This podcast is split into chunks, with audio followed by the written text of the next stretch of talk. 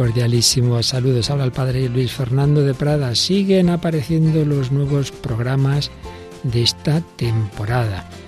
Una temática que siempre ha estado presente en nuestra programación es la doctrina social de la Iglesia, parte importante de toda la visión católica de la vida. Y ha sido un tema desarrollado ya por, por muchos conductores a lo largo de los años. Y en esta temporada comienza a hacerlo una institución y sabe mucho de todo este tema de la doctrina social de la Iglesia, la Asociación Católica de Propagandistas, con diversos profesores de la Universidad San Pablo CEU, con miembros de esa asociación apostólica, con invitados, conferenciantes. Vamos a ir pudiendo escuchar distintas intervenciones sobre todo este tema de la doctrina social, con la presentación de una antigua alumna que yo conocí de jovencita, sigue siéndolo, Ana Campos, la conocí como alumna de periodismo en esa Universidad San Pablo CEU, pues con su presentación y la participación de distintas personas que iremos escuchando a lo largo de este programa que comienza hoy. Todo lo puede en aquel que me conforta, frase de San Pablo que es lema de la Asociación Católica de Propagandistas, todo lo puede en aquel que me conforta la doctrina social de la Iglesia nuestro mundo. Con este título comienza hoy este programa, esta nueva edición de nuestro programa de doctrina social. Bienvenidos a ella y gracias a los que lo van a hacer posible. ¿Quién soy yo? ¿De dónde vengo? ¿A dónde voy? ¿Para qué estoy aquí? ¿Qué sentido tiene el dolor? ¿Puedo ser yo sin otros? ¿Tener hijos va en contra del planeta? ¿Tengo una misión en la vida? ¿Soy libre? ¿Existe la justicia? ¿Cuál es el sentido de la vida?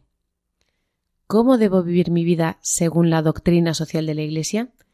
Estas son algunas de las preguntas a las que queremos enfrentarnos en todo lo puedo en aquel que me conforta, este programa de Radio María que nace hoy gracias a la Asociación Católica de Propagandistas y al Instituto CEU de Humanidades Ángel Ayala, en el que vamos a abordar la doctrina social de la Iglesia en nuestro mundo. Soy Ana Campos y te invito a acompañarnos en este viaje que arrancamos para conocer los principios y fundamentos de la doctrina social, donde nos aproximaremos de la mano de grandes expertos a temas como la vida, la economía, la naturaleza o el bien común. Queremos tratar así temas de actualidad desde una perspectiva católica, de la mano del magisterio de la Iglesia, pero primero para ello tenemos que conocer qué es la doctrina social de la Iglesia, cuál es su finalidad y a quién va dirigida. Queremos que este sea un espacio de encuentro abierto a todos, que permita a cristianos y no cristianos profundizar en una tradición y en una fe que es fuente de libertad y de vida, para conocer y ahondar los principios y fundamentos en los que se basa toda la doctrina social, tengo conmigo a Juan Ignacio Grande Aranda, secretario general del Instituto CEU de Humanidades Ángel Ayala y coordinador del título propio de experto en doctrina social de la Iglesia. Bienvenido, Juan Ignacio. Muchas gracias, Ana. Encantado de, de estar aquí. Bueno, este programa surge con el deseo de acercarnos a las enseñanzas de la Iglesia, a intentar comprender qué dice y por qué, y para ello vamos a estructurarlo en dos secciones. Una primera donde entrevistaremos a un experto sobre una temática concreta en la que hablamos de qué dice la Iglesia y la doctrina sobre este asunto y damos voz a todas las personas que escuchen este programa planteando sus dudas al experto.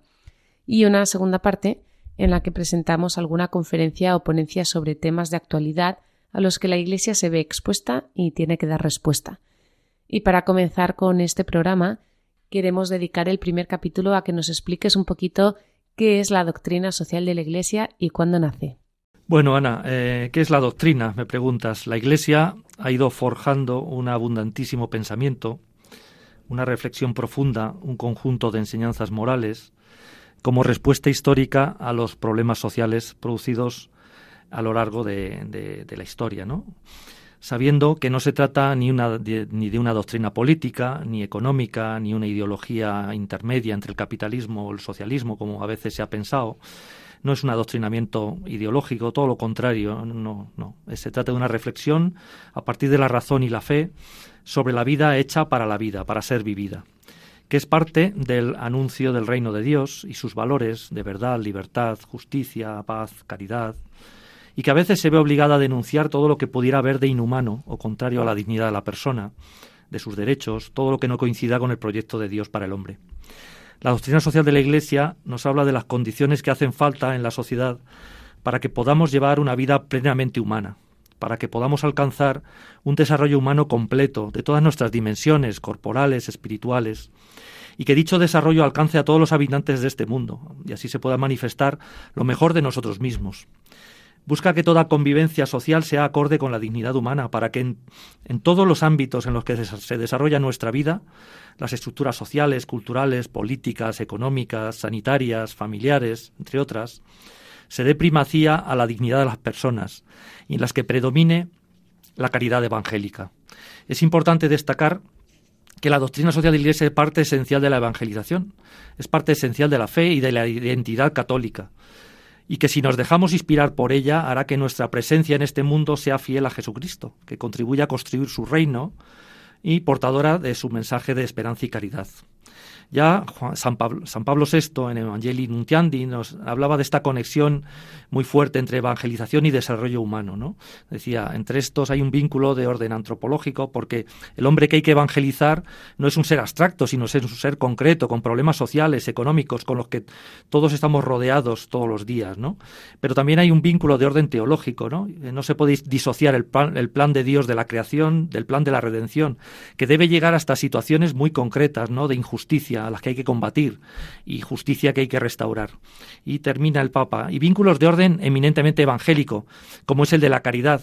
¿eh? San Pablo VI nos dice, ¿cómo proclamar, no? Se pregunta, ¿cómo proclamar el mandamiento nuevo sin promover, mediante la justicia, la paz, el verdadero, el auténtico crecimiento del hombre? Es importante, Ana, destacar que con esta doctrina la Iglesia nos invita a todos a prodigarnos para que se consolide, cada vez con mayor firmeza, una auténtica civilización, un desarrollo humano integral y solidario, una civilización del amor.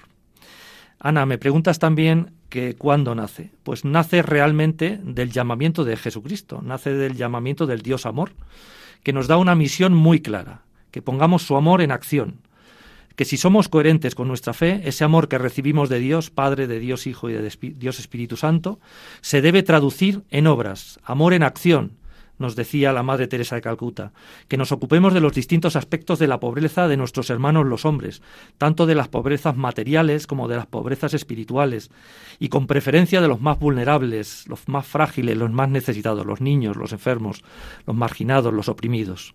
Bueno, a grosso modo esto es la doctrina de la Iglesia y así nace.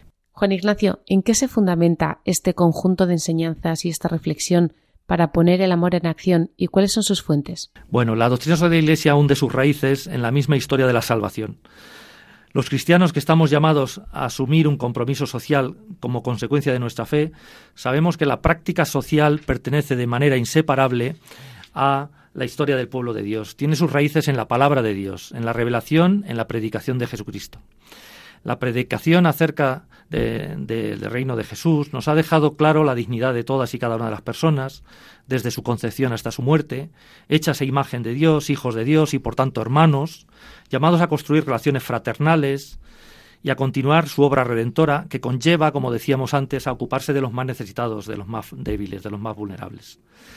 La doctrina, por tanto, es fruto de una atenta reflexión por parte del magisterio de la Iglesia, sobre la vida del hombre en sociedad y lo hace a la luz de la fe, de la tradición eclesial y de la razón natural.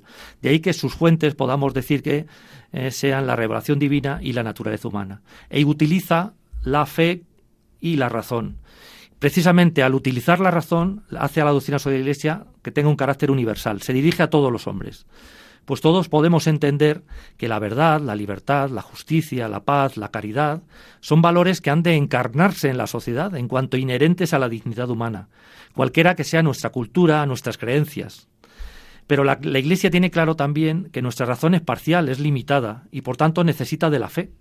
La fe ilumina y completa la razón. De ahí que el cristianismo, la doctrina social se integre la fe y la razón. San Juan Pablo II lo decía de forma muy clara.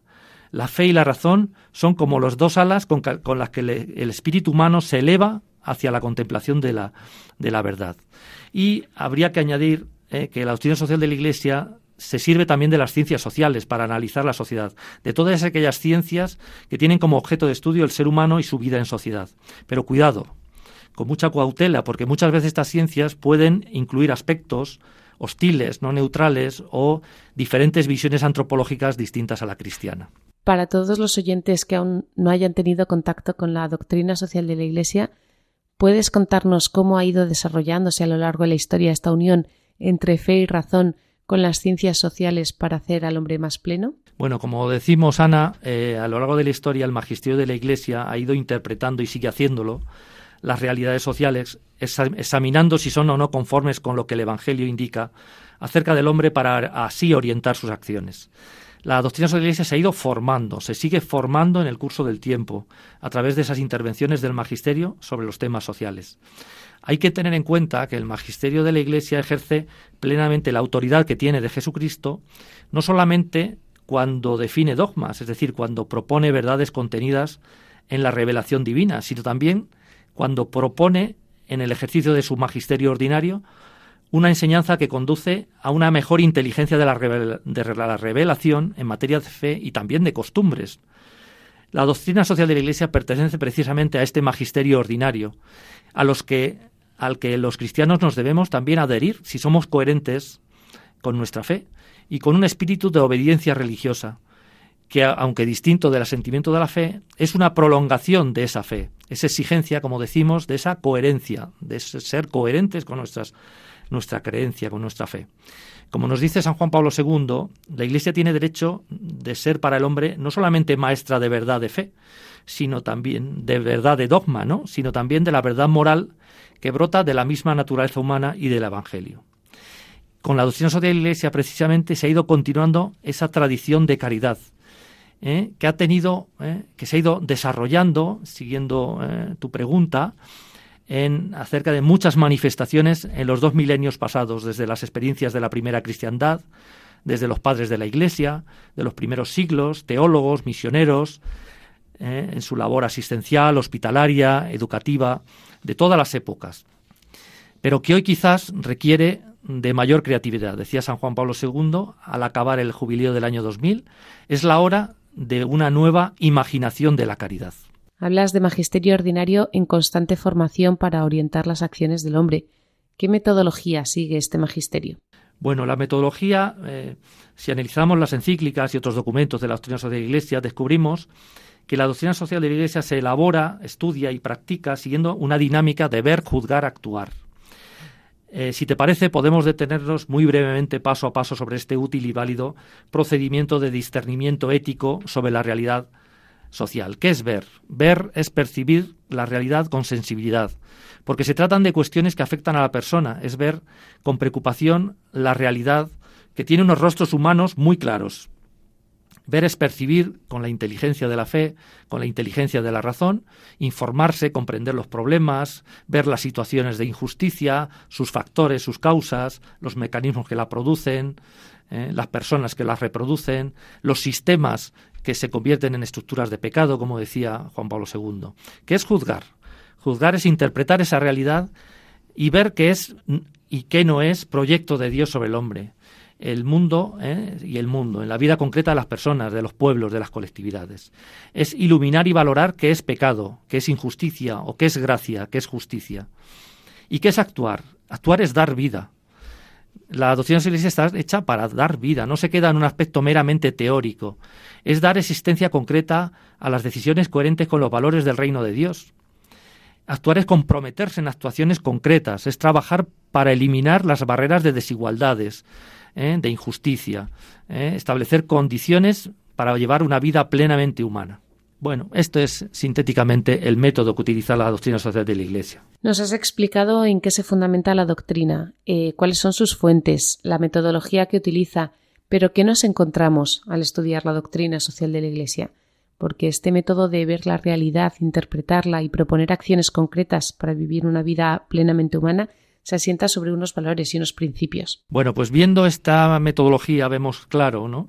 Comprendemos fácilmente el por qué la doctrina socialista contiene una serie de valores fundamentales de la vida social, como la verdad, la libertad, la justicia, la caridad, unos principios de reflexión que deben presidir la construcción de una sociedad digna del hombre, y dentro de estos principios encontramos unos que llamamos originarios, acerca de Dios, de Jesucristo, de la persona humana, de su dignidad, de la naturaleza humana, que son esa base del pensamiento social cristiano, y que a partir de ellos se establecen otros como el principio de solidaridad, el principio de subsidiariedad, el de justicia social, el destino universal de los bienes, el del bien común, el de participación, entre otros, que serán objeto sin duda de estos, de estos postcats. Asimismo, encontramos en la doctrina social iglesia criterios de juicio, como la prudencia, la capacitación profesional, la experiencia, la formación correcta de la conciencia social a la luz del Evangelio, entre otros, que nos ayudan a analizar la realidad social desde un punto de vista cristiano. Y por último, encontramos también unas directrices que orienten la acción. Ya hemos dicho antes que la doctrina social no se queda en la teoría, es una doctrina para la acción, decía San Juan Pablo II. Entre estas directrices está el respeto a la persona, su dignidad, el, ejercicio del diálogo, el compromiso cristiano por la justicia, el bien común, el compromiso por la paz. ¿eh? ¿eh? Estos son el contenido. ¿eh? A partir de ahí también encontramos en las como estos elementos esenciales los vamos a aplicar a la parte especial, ¿no? Tú lo decías antes en la introducción, ¿no? Al ámbito de la familia, al ámbito de la economía, al ámbito de la política, al ámbito de la bioética. Juan Ignacio, ¿dónde encontramos todo esto que nos comentas y cómo podemos introducirnos en el mundo de la doctrina social de la Iglesia? Porque para quienes no tienen formación en este ámbito, el acercamiento al magisterio a veces puede resultar un poco arduo. ¿Qué textos nos recomiendas para empezar de una manera relativamente sencilla o amena? Muy bien, Ana. Pues ¿dónde la encontramos? Me preguntas, ¿no? Ya hemos dicho antes que a partir de toda la experiencia acumulada de siglos de cristiandad, el magisterio de la Iglesia ha ido plasmando y cimentando su enseñanza moral social y esta ha ido organizándose y sistematizándose en una serie de documentos sociales, encíclicas, cartas, exhortaciones apostólicas, constituciones, entre otras, en respuesta a los problemas sociales de cada momento. Comenzando por la encíclica Rerum Novarum de León XIII, que estudia a finales del siglo XIX los problemas sociales acaecidos a partir de la revolución industrial, la cuestión obrera, que luego sería la cuestión social, y que abrirá un modelo que continuarán sus sucesores en el papado, el Pío XI Pío XII, San Juan Pablo II, San Juan XXIII, San Pablo VI, San Juan Pablo II, Benito XVI, hasta llegar a nuestros días, como el magisterio social del Papa Francisco y que eh, me pides recomendación, ¿no? Pues bien, yo en primer lugar lo que les recomendaría es que se vayan al catecismo de la Iglesia Católica. En la tercera parte del catecismo nos habla de la vida en Cristo, puntos 1691 y siguientes, nos hablan sobre la dignidad de la persona, sobre la comunidad humana, sobre la ley moral natural. Algunos textos para introducirse, pues eh, el Manual de Doctrina Social de la Iglesia para un universitario, elaborado por profesores del área de doctrina social de la Iglesia de las universidades CEU, o... Muy eh, interesante y sencillo a la vez. Muy sencillo, muy interesante, editado por CEU Ediciones, eh, o el libro Introducción a la Doctrina Social de la Iglesia de José Luis Gutiérrez, un clásico ya en este ámbito. Eh, como bien sabemos, eh, don José Luis Gutiérrez fue el primer director del Instituto de Humanidades, investigador infatigable, escritor prolífico de la Doctrina Social de la Iglesia, lamentablemente ya fallecido. Para jóvenes, por ejemplo, les recomendaría el DOCAT, que es un texto como el Yucat, que a lo mejor algunos de ustedes conocerán, que está elaborado en términos de preguntas y respuestas y para profundizar aún más, pues yo les recomendaría el, compendio de doctrina sobre la Iglesia, que se elabora en el año 2005, y animarles a que lean estas encíclicas papales, ¿no? Que irán saliendo aquí en este podcast, ¿no? El, compendio de doctrina se queda en el año 2005, hay que ir actualizando. Entonces, pues empezar por las últimas encíclicas, ¿no? Los últimos documentos. Y por último, también les animaría pues a cursar nuestro diploma universitario de experto en doctrina social de la Iglesia en, el que profesores expertos en cada uno de los aspectos de la doctrina de la Iglesia nos hacen más asequibles, entendibles, más claros estas enseñanzas y nos ayudan a profundizar a ella. Este diploma pues lo, ha, eh, lo desarrolla el Instituto CEU de Humanidades y si quieren más información pues pueden ir a la página de este instituto, ¿no? de Humanidades, www.angelayala.ceu.es. Bueno, como, les, como te digo, Ana, todo esto puede hacer que cada uno forje su propio itinerario de formación, ¿no? Para conocer mejor la doctrina social de la Iglesia. Después de muchos años importantes eh, impartiendo esta disciplina, constanto cada vez más que hay un gran desconocimiento de la doctrina social de la Iglesia, incluso dentro de los mismos católicos, ¿no? Y pensemos que esta doctrina responde a preguntas que nos afectan a todos, ¿no? Eh, cuestiones como eh, qué es importante en la sociedad para que pueda prosperar, cuáles son las prioridades sobre las que se debe asentar la sociedad, el sentido de la política, el poder, la economía, el trabajo, por qué es importante la familia para la sociedad y la persona, qué relación hay entre la moral, la justicia y las leyes, la democracia, ¿eh? ¿Por qué es importante defender la vida en sus estados iniciales y avanzados? Pues muchas gracias, Juan Ignacio, por este primer acercamiento a la doctrina que nos ha ayudado a conocer de dónde surge, por qué y cómo se constituye. Y gracias también por todas estas recomendaciones de lecturas para poder formarnos y conocer este tema en profundidad. Todas las cuestiones que has mencionado sobre la vida, la economía, el trabajo, la familia y cuáles son o deberían ser las prioridades de la sociedad iremos desgranándolas junto con otros muchos asuntos poco a poco en cada uno de los capítulos de este programa, de la mano de grandes personas que como tú sois expertos en la materia. Juan Ignacio Grande Aranda, secretario general del Instituto CEU de Humanidades Ángela Ayala. Muchas gracias. Muchas gracias a ti, Ana. Querido oyente, si tienes cualquier pregunta sobre este tema, no dudes en ponerte en contacto con nosotros a través de nuestro correo doctrina social de la iglesia para consultarle tus dudas a los expertos. Están escuchando Todo lo puedo en aquel que me conforta. Doctrina social de la Iglesia en nuestro mundo. Un programa de la Asociación Católica de Propagandistas dirigido por Ana Campos. Ahora, tras esta primera entrevista, en la que gracias a Juan Ignacio Grande hemos conocido qué es la doctrina social de la Iglesia y cuáles son sus cimientos, queremos tratar una cuestión de rabiosa actualidad que afecta de manera directa al magisterio y a los católicos, ya que está suponiendo una limitación cada vez mayor de la libertad religiosa. Como comentábamos al comienzo de este programa, queremos que esta segunda parte aborde a través de diferentes ponencias cuestiones de actualidad que nos ayuden a conocer y saber cuál es nuestro papel como católicos en la sociedad. Comenzamos esta sección tratando de un asunto que se ha impuesto en nuestro día a día a una velocidad vertiginosa y que tiene consecuencias en nuestra vida diaria. Me estoy refiriendo a la corrección política. Vamos a conocer qué es y cómo nos afecta a nuestra condición de cristianos y a la vida de la Iglesia, por qué sus fundamentos son radicalmente anticristianos y cuáles son las razones para que esto se haya impuesto tan rápidamente en el conjunto de la sociedad. Y lo hacemos de la mano de Rafael Sánchez Saus, catedrático de Historia Medieval director del Congreso Nacional Católicos y Vida Pública, autor de numerosos libros y artículos y consejero nacional de la Asociación Católica de Propagandistas. Rafael nos advierte del peligro de que la Iglesia caiga en la mega ideología de la corrección política a la que tilda de dictadura.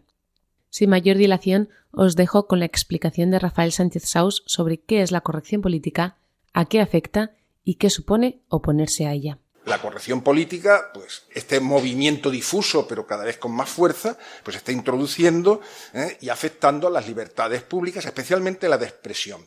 Pero también, y esto nos tiene que eh, llamar la atención desde el principio como católicos, sobre la libertad religiosa y la de conciencia. Así pues, creo que estamos de verdad ante un tema de una gran importancia, pero es que hay una cuestión de fondo que está teniendo unos efectos tremendos pues, sobre Occidente, especialmente en Occidente, y que está contribuyendo a la descristianización acelerada de nuestros países y que tenemos que, por lo menos, ser conscientes de lo que eso significa. La corrección política es hoy, así lo veo yo, la mega ideología de nuestro tiempo, la que da forma, si lo vemos, a las posiciones políticas y sociales de los gobiernos, desde luego de España de una manera absoluta, de los partidos más influyentes, tanto de derechas como de izquierdas, ¿eh? de los medios de comunicación, de las grandes corporaciones y como resultado de la opinión pública en su conjunto. La impresión mía es que se trata de un conjunto de ideas muy precisas, a menudo contradictorias entre sí, de una asombrosa endeblez filosófica y antropológica,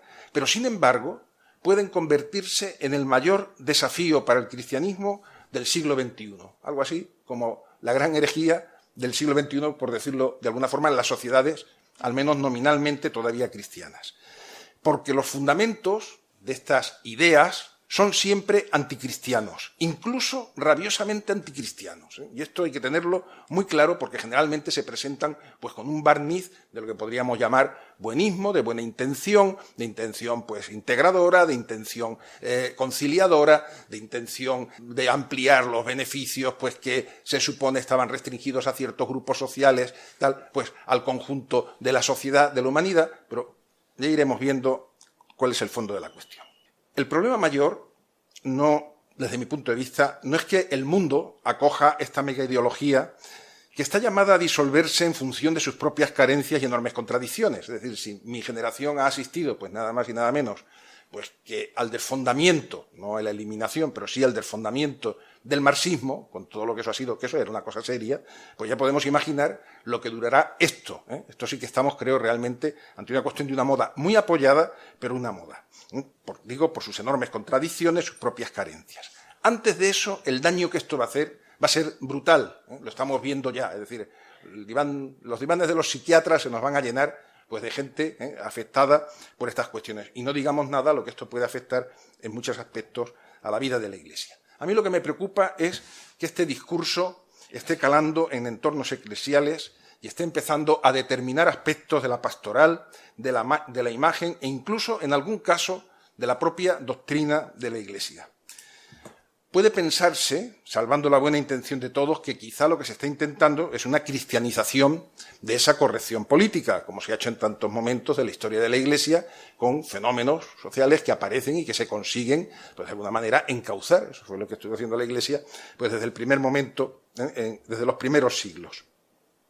Pero lo que tenemos que considerar es si es posible esa cristianización o se empieza a correr el riesgo de una desnaturalización que además podría llevar al peor de los fracasos y dejarnos por medio pues muchas eh, eh, ilusiones, y no solamente ilusiones, sino lo que más nos interesa siempre, que son las almas. ¿eh?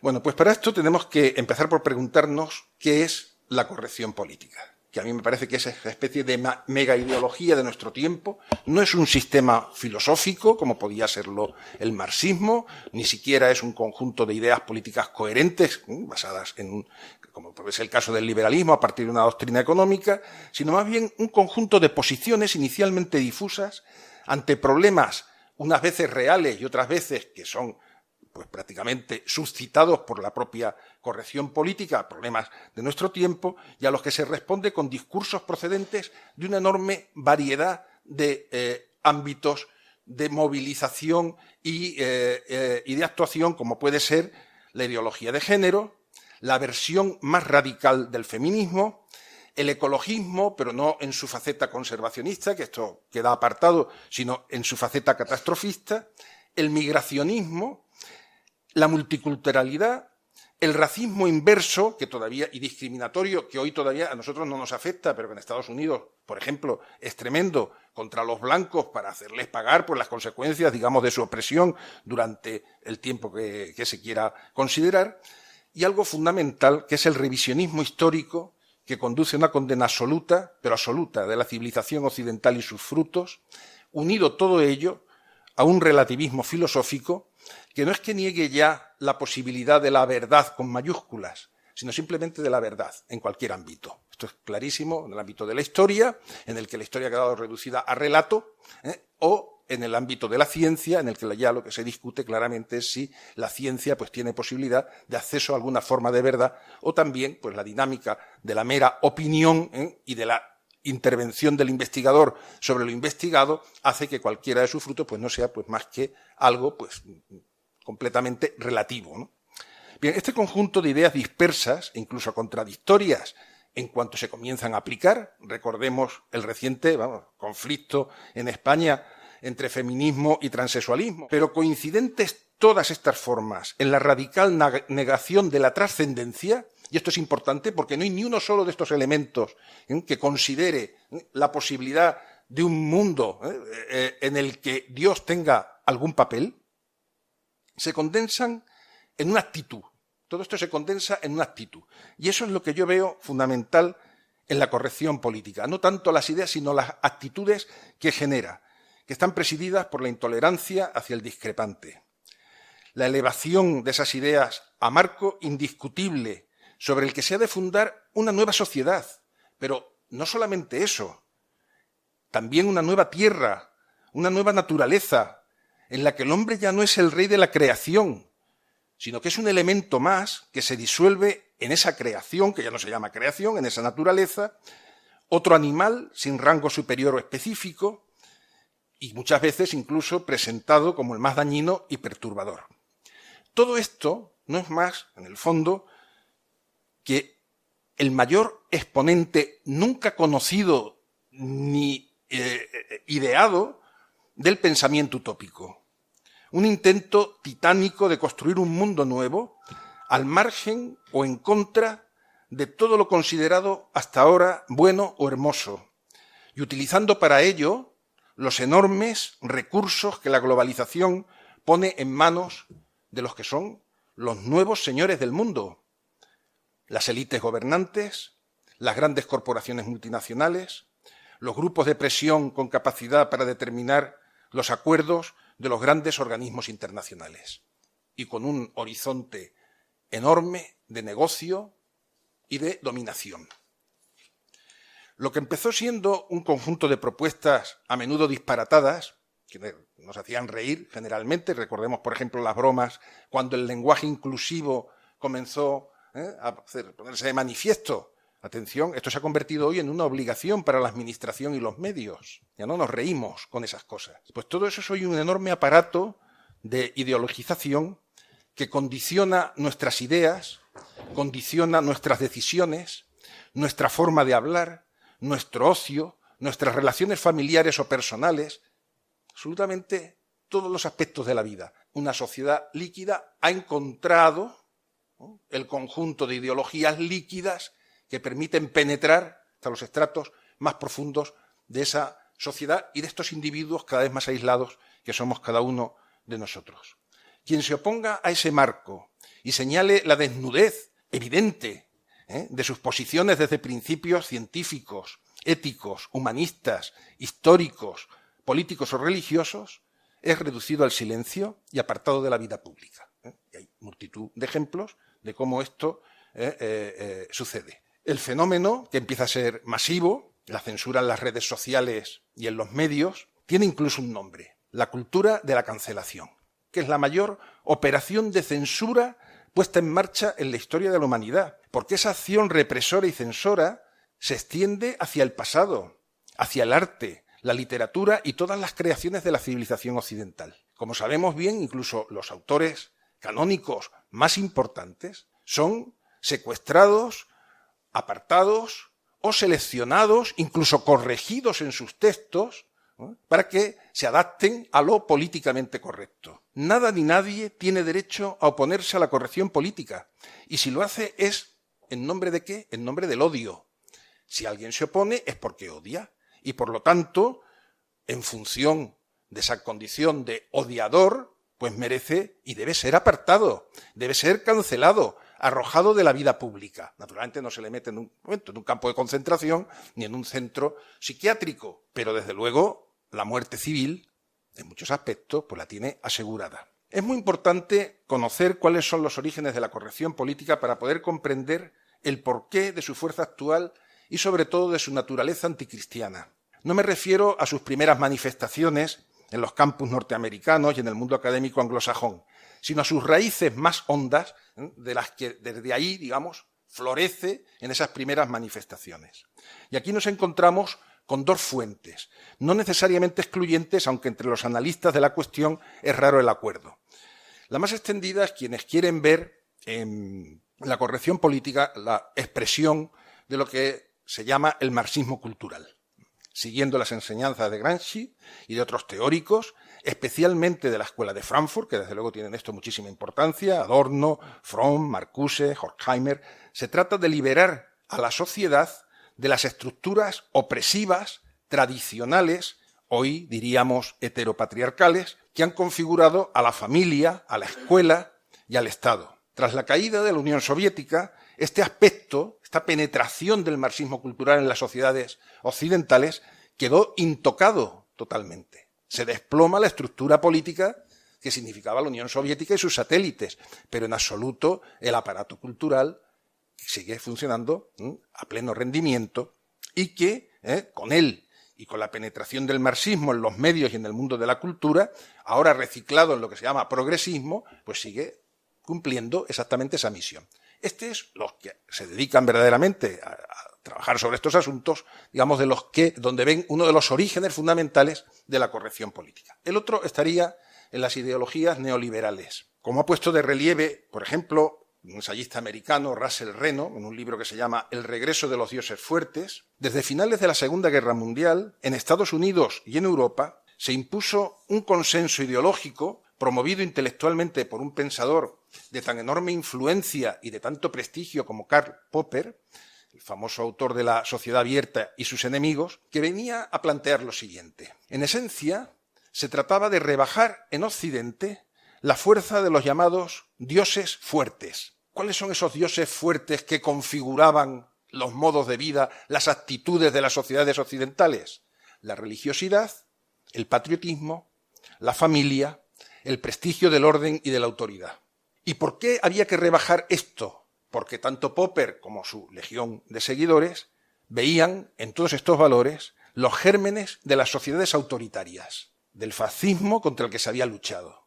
No tenía ningún sentido haber vencido a los fascismos en Europa ¿eh? y al militarismo japonés en el Pacífico si se mantenían vivos pues todos los resortes que reproducían esos comportamientos, esas sociedades, esos movimientos políticos, etc. La solución de Popper y sus seguidores es la exaltación del individuo frente a ese conjunto de dioses fuertes, de su capacidad, de la capacidad del individuo, de autodeterminación sin restricciones y por encima de cualquier marco convencional. Nadie puede imponer ningún comportamiento al individuo que prima por encima de cualquier interés social o comunitario es el dueño absoluto de su vida, de su destino, también, por supuesto, de su cuerpo. Y aunque en principio, pues en un contexto pues, de sociedades libres, pues como es la nuestra, pues naturalmente podamos estar muy de acuerdo con la formulación de estas ideas, en principio no nos repugna nada sentirnos libres y sentirnos dueños de nuestro destino. Sin embargo, es necesario establecer un vínculo entre esas ideas llevadas a la forma en que se han interpretado en el occidente actual, desde la segunda mitad del siglo XX y hasta ahora, con circunstancias como la aceptación social del aborto, por no hablar de otras consecuencias sobre la familia que originaron su crisis en América en primer lugar y desde luego a partir de los años siguientes a la Segunda Guerra Mundial, en los años 60 ya de una forma muy clara. La unión de esta ideología con la revolución sexual a partir de los años 60 es determinante. Por eso hay analistas, como el mexicano Adriano Erriguel, que han señalado a mayo del 68 como el primer estallido de esta mentalidad, hace ya 50 años, que hace del individualismo extremo la única norma social, una norma social que consiste básicamente en la ausencia de normas. Y por lo tanto, ¿eh? pues el campo pues en el que todos estos elementos que estamos considerando pues, encuentran tras el derrumbe de todos esos valores y tal, pues el campo abierto para poder imponerse de manera clara. Ahora bien, ¿qué es más importante, el marxismo cultural o la incidencia de estas teorías, vamos a llamarlas neoliberales, aunque ya vemos que vienen de atrás?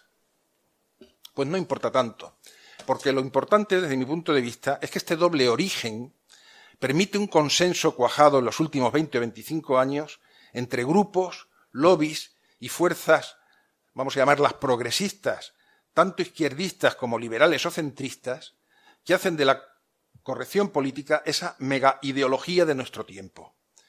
Ese consenso es el que le imprime su gran capacidad de expansión, porque sus postulados son compartidos por un espectro ideológico amplísimo, cada grupo con sus matices, pero todos de acuerdo en lo esencial. Todos ellos han hecho de las ideologías de la corrección política su verdadera alma. Las únicas líneas rojas que funcionan en la política española son las que afectan a la corrección política y este conjunto de ideas que acabo de mencionar. Ni siquiera ya la exaltación y apología del terrorismo es considerado motivo de exclusión, y lo sabemos bien.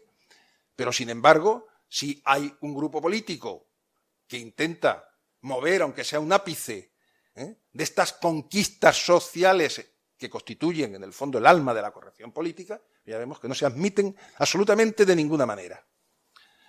Una importantísima consecuencia de ese consenso es que la corrección política ha encontrado su mayor expresión y cauce de penetración en los organismos internacionales, especialmente en las Naciones Unidas y sus agencias. En el año 2000, la ONU acordó los llamados Objetivos de Desarrollo del Milenio, que ya tenían, incorporaban muchos de estos elementos. En 2015 esos objetivos se actualizaron en la famosa Agenda 2030, ¿eh? que todos ya conocemos o por lo menos nos suena, que expresa claramente el deseo de impulsar un cambio a nivel mundial que más allá del lenguaje propositivo que sistemáticamente emplea, es un compendio de todos los presupuestos de la corrección política. La Agenda 2030 se estructura en 17 objetivos, con 169 metas y 232 indicadores. Se puede leer hacia dónde se desea dirigir al mundo surgido de la globalización, siempre con un lenguaje de apariencia neutra, tecnocrática, bien pensante. No vamos a entrar ni de lejos pues en el examen de esa agenda, pero yo os invito a encontrar una sola meta que, por ejemplo, tenga que ver con la libertad religiosa. Se habla de todas las libertades habidas y por haber, de esa nunca, siendo como es, ¿eh? y lo sabemos bien, pues por los informes de ayuda a la Iglesia necesitada, entre otros muchos, una de las libertades más violentadas en el mundo actual. ¿eh? Eso no les preocupa absolutamente nada. La corrección política no solo pretende regir la vida de las naciones y de los estados a través de una ingeniería social totalmente invasiva, también las vidas y las mentes de las personas concretas. Allí, como cabe suponer, es donde choca más intensamente con el cristianismo. Vamos a ver, aunque sea por encima, por qué. La corrección política hereda del marxismo la división, esto es básico, de las sociedades en opresores y oprimidos. Ahí es donde enlaza clarísimamente con el marxismo. Pero los oprimidos en Occidente ya no son los proletarios, las clases trabajadoras a las que el estado de bienestar y el consumo ha separado de las utopías socialistas. Los oprimidos son hoy todos aquellos que han pertenecido o pertenecen a grupos que por razones de sexo, raza, pertenencia a culturas distintas o a colectivos marginales, pueden sentirse, y esta es la clave, el sentimiento, no importa la objetividad ni el desarrollo de las circunstancias históricas, pueden sentirse víctimas. Y esta es la palabra clave, víctimas, ¿eh? en la corrección política. ¿Víctimas de qué? Pues de la sociedad heteropatriarcal occidental. Porque hay que decir que con las sociedades musulmanas o orientales la corrección política, política muestra siempre una sorprendente comprensión. No así, ¿eh? nunca con la sociedad occidental. Estamos hablando, ¿eh? por lo tanto, de víctimas que son las mujeres, en principio, todas, la mitad de la humanidad, las personas no blancas, las minorías sexuales, los grupos marginales de todo tipo y ya incluso los animales. Quitando pues una pequeña fracción de la sociedad, que seríamos pues los varones eh, eh, blancos occidentales y heterosexuales, pues prácticamente todo el resto tiene derecho a sentirse víctima y lo que es más importante, ¿eh? a pedir resarcimiento por la persecución que se supone que durante cientos o miles de años pues han estado sufriendo, no en carne propia, pero sí en los de su grupo. Todos estos grupos, como digo, son las víctimas del heteropatriarcado. Y la civilización occidental se ve confrontada a un juicio sumarísimo en el que aparece como responsable de todos los males, desde la destrucción del planeta a todas las formas de opresión, crimen, genocidio e injusticia imaginables. Los logros de esa civilización, que son los que nos permiten pues, llevar una vida razonable, no solamente a nosotros como occidentales, ¿eh? sino a todas esas otras civilizaciones que han seguido, pues digamos, o han estado en la estela de la civilización occidental desde hace al, menos desde 500 años para acá, pues los logros de esa civilización, por supuesto, nadie quiere renunciar a ellos. ¿eh? Todos se benefician de ellos, nadie está dispuesto pues, a prescindir de la luz eléctrica, por decir la cosa más obvia. ¿no? Pues no son tenidos en cuenta. La corrección política, por lo tanto, se atreve con la revisión de las cumbres culturales y de los grandes hechos históricos, sin perdonar a grandes artistas o literatos, desde los griegos hasta nuestros días. Todo es sometido a crítica enormemente feroz y destructiva. Y eso lo sabemos bien porque precisamente España pues, es uno de los países cuya historia, pues, como una renovación tremenda de la leyenda negra, en estos tiempos, pues está siendo sometido, pues nuevamente, pues a un juicio sumarísimo, tanto desde la propia España como desde fuera. Todo el que quiera ser alguien en este nuevo mundo debe ser o haber sido víctima de algo. Y de lo contrario, pues se forma parte del ominoso paquete de los opresores. A no ser, y aquí viene pues, el último invento muy reciente en Estados Unidos, pero que ya se extiende, que hagamos la necesaria conversión. Podemos salvarnos, ¿eh? no tenemos por qué ser opresores. Tenemos que despertar a la necesidad de luchar contra el heteropatriarcado y sus efectos. Esas víctimas y sus aliados woke, despiertos ya, tenemos que tener en cuenta una cosa. Son víctimas que no perdonan. Como estamos acostumbrados al pensamiento cristiano, que nosotros por lo menos pues es el que prevalece en nosotros, pues pensamos que si se le pide perdón a la víctima, tanto si lo es imaginaria como si es real, lo normal, ¿eh? pues es que perdone y entonces sea posible un nuevo comienzo. Esto no forma parte de la nueva cultura. El perdón no está inscrito en el ADN ¿eh? de la corrección política. Lo que se busca no es el perdón, ni la petición de perdón. Lo que se busca es el resarcimiento y la eliminación de los considerados enemigos mediante el silenciamiento y la exclusión que sigue a su condena. Y sobre todo, lo que se busca es la construcción de un mundo que rompa sus vínculos con un pasado que se considera totalmente negativo. Es verdad que como en los últimos 20 o 25 años, pues estos movimientos van de triunfo en triunfo, pues cuando un movimiento está en ese,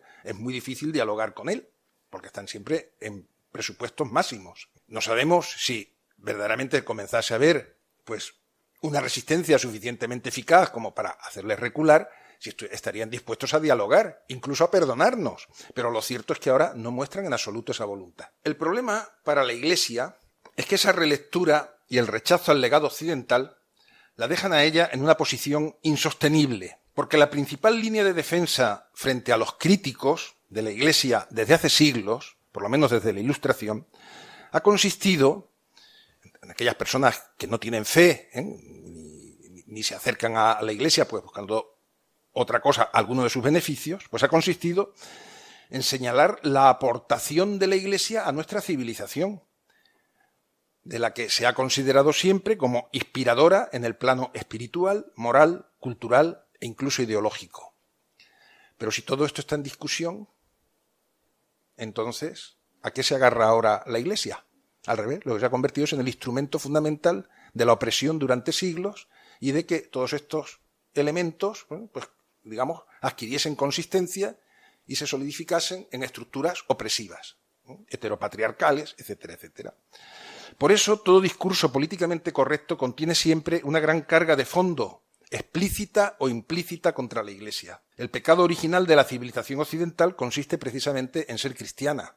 Por eso, otras culturas que no lo son, pues no tienen, eh, digamos, la consideración de enemigas absolutas que sí tiene la nuestra. Así queda justificado el trato manipulador, tergiversador de la Iglesia en los medios y la voluntaria ignorancia de la Iglesia por parte de las instituciones, que la tratan en buena medida como una pestada, y eso lo sabemos muy bien pues todos los que nos desenvolvemos de alguna forma en la vida pública. Este tratamiento es mucho más eficaz que la persecución directa, que se ha revelado pues como muy poco eficiente frente a la Iglesia a lo largo de la historia. Y además se extiende no solo a la Iglesia, como institución, también a los cristianos que se atreven a comparecer como tales. Por primera vez en la historia de Occidente, a nivel general y social, ser un buen cristiano no es una fuente de prestigio y admiración, antes bien se está convirtiendo en algo esencialmente negativo que uno debe hacerse perdonar.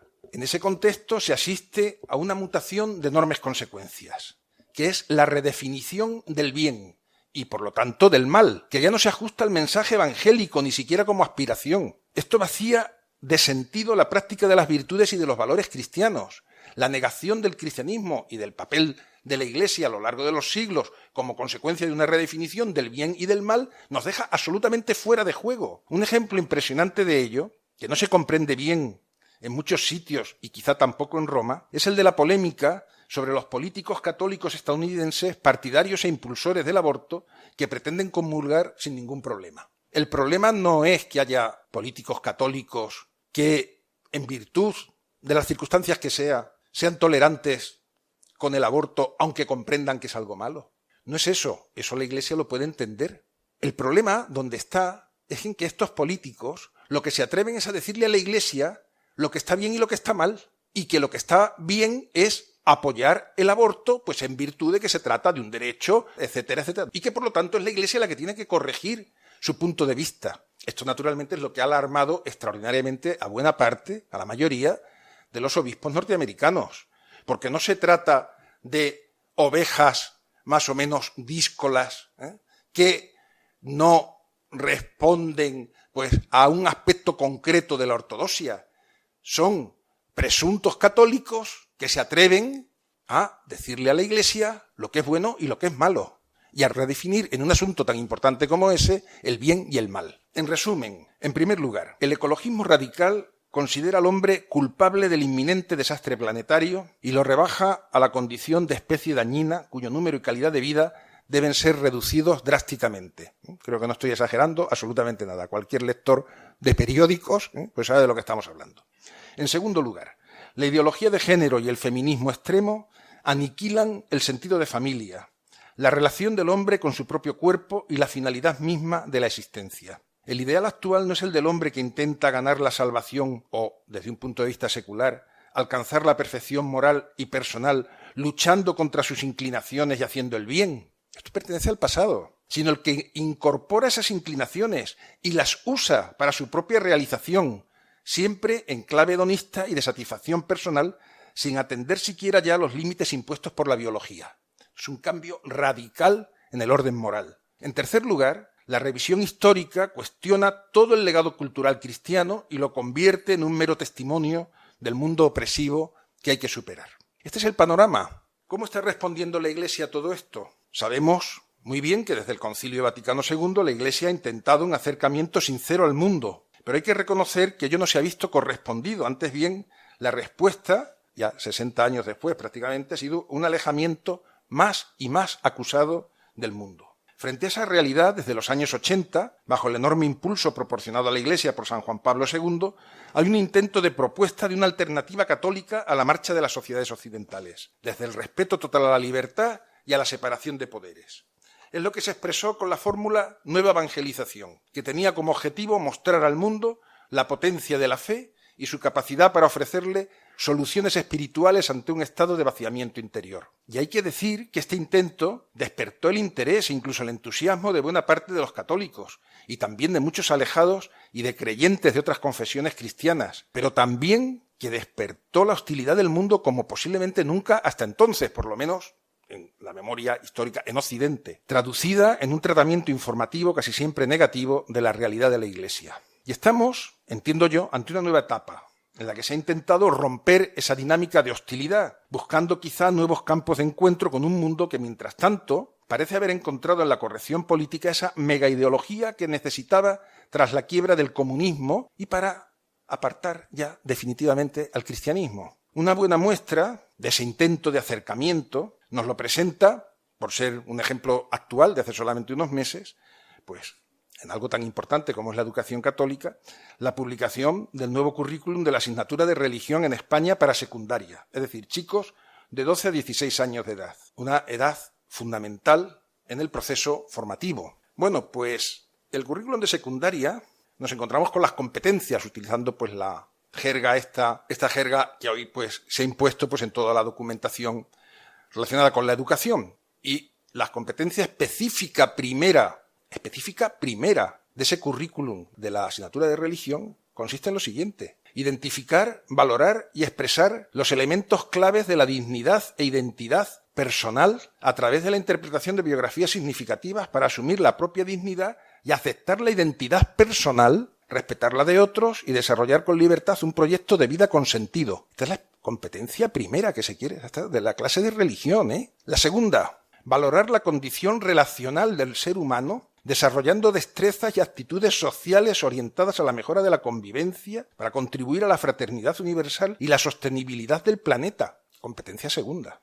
Cuarta, por la tercera habla de los desafíos de la humanidad desde una perspectiva inclusiva. Cuarta, interpretar y admirar el patrimonio cultural en sus expresiones, reconociendo que son portadoras de identidades y sentido, apreciando cómo el cristianismo se ha encarnado en manifestaciones diversas para desarrollar sentido de pertenencia participar en la construcción de la convivencia y promover el diálogo intercultural en el marco de los derechos humanos. Bueno, pues este es el panorama. Bueno, es que esto, francamente, coge uno la Agenda 2030, no, tiene uno que irse más lejos, ¿eh? es que está calcado. Yo me pregunto, ¿es este el camino para hacer frente a la enorme potencia anticristiana y antievangélica del mundo actual que acabo de mencionar? Yo reconozco que llegado a este punto, como lo he dicho a mi amigo, digo, mira, hay que seguir cada uno en su sitio, todo esto pasará. Como muy bien ha dicho don Rafael, la Iglesia lleva dos mil años resistiendo estes y embates mucho mayores. Por mi parte, nada más, muchas gracias. Finalizamos aquí este primer programa de Todo lo puedo en aquel que me conforta, en el que hemos introducido qué es y cómo se forma la doctrina social de la Iglesia y hemos profundizado sobre a dónde se quiere dirigir el mundo a través de la cuestión de la corrección política y cómo cualquier persona que se oponga a ella está echada de intolerante y sufre lo que se conoce como cultura de la cancelación. Os invitamos a ser conscientes de la situación actual, a evitar que condicione nuestra vida y nuestras decisiones y conversaciones, y a recuperar lo bueno y lo hermoso, porque el problema de la corrección política, de la teoría de la cancelación o de la Agenda 2030 es que están calando en todos los entornos de nuestra sociedad, incluidos los eclesiales, como decía Rafael Sánchez Saus, y están consiguiendo así que el mundo occidental esté cada vez más avergonzado de su historia y de su pasado, sin darse cuenta de que esta mentalidad, lejos de hacernos crecer, nos está haciendo ver el mundo como oprimidos, opresores y como víctimas, en lugar de impulsarnos a madurar, a tomar las riendas de nuestra vida y a ser personas responsables y autónomas. Por eso queremos ofrecer este espacio para que de la mano de las enseñanzas de la Iglesia podamos profundizar en problemas actuales y buscar juntos una respuesta persiguiendo la verdad, la belleza y podamos comprender las cuestiones que definen nuestra vida y nos ayudan a vivirla de manera más plena y humana, Queremos acercarnos al conocimiento de lo que realmente somos y estamos llamados a ser, a buscar la verdad que, como señala el evangelista San Juan, nos hará libres. Esa verdad que nos ayuda a huir de la ausencia de normas y del individualismo al que nos mueve la sociedad actual y que tanto nos esclavizan. Y hasta aquí nuestro programa de hoy. Has escuchado todo lo puedo en aquel que me conforta, un programa de Radio María realizado y producido por la Asociación Católica de Propagandistas. Yo soy Ana Campos y no quiero acabar este primer programa sin dar las gracias a Juan Ignacio Grande Aranda, secretario general del Instituto CEU de Humanidades, Ángela Ayala, que nos ha introducido en la doctrina social de la Iglesia, y a Rafael Sánchez Saus, que gracias a su ponencia hemos podido aprender qué es la corrección política, la cultura de la cancelación y la Agenda 2030. Gracias, por supuesto, a cada uno de los oyentes por estar al otro lado. Esperamos que os haya gustado y que quienes nos estáis escuchando tengáis las mismas ganas que yo de aprender con los expertos. Os emplazo aquí para dentro de dos semanas donde empezaremos este apasionante viaje sobre las enseñanzas de la Iglesia con el antropólogo Higinio Marín, que nos explicará cuál es el origen y la meta de la persona. Tras su entrevista estudiaremos la ausencia de Dios en las sociedades posmodernas de la mano de Carlos Alberto Marmelada, os recuerdo que podéis poneros en contacto con nosotros a través de nuestro correo doctrinasocial@radiomaria.es, de nuestras redes sociales o mandándonos una carta al programa Todo lo puedo en aquel que me conforta a Radio María, Paseo Lanceros número 2, 28024 de Madrid. También podéis volver a escuchar este programa en la web radiomaria.es en el apartado de los podcasts de Radio María o pidiendo el programa también a través de la web en la sección Pedidos de programas en el correo pedidos de programas arroba o a través del teléfono 91 822 8010. Hasta dentro de dos semanas, seguid escuchándonos y recibid un fuerte abrazo de Ana Campos.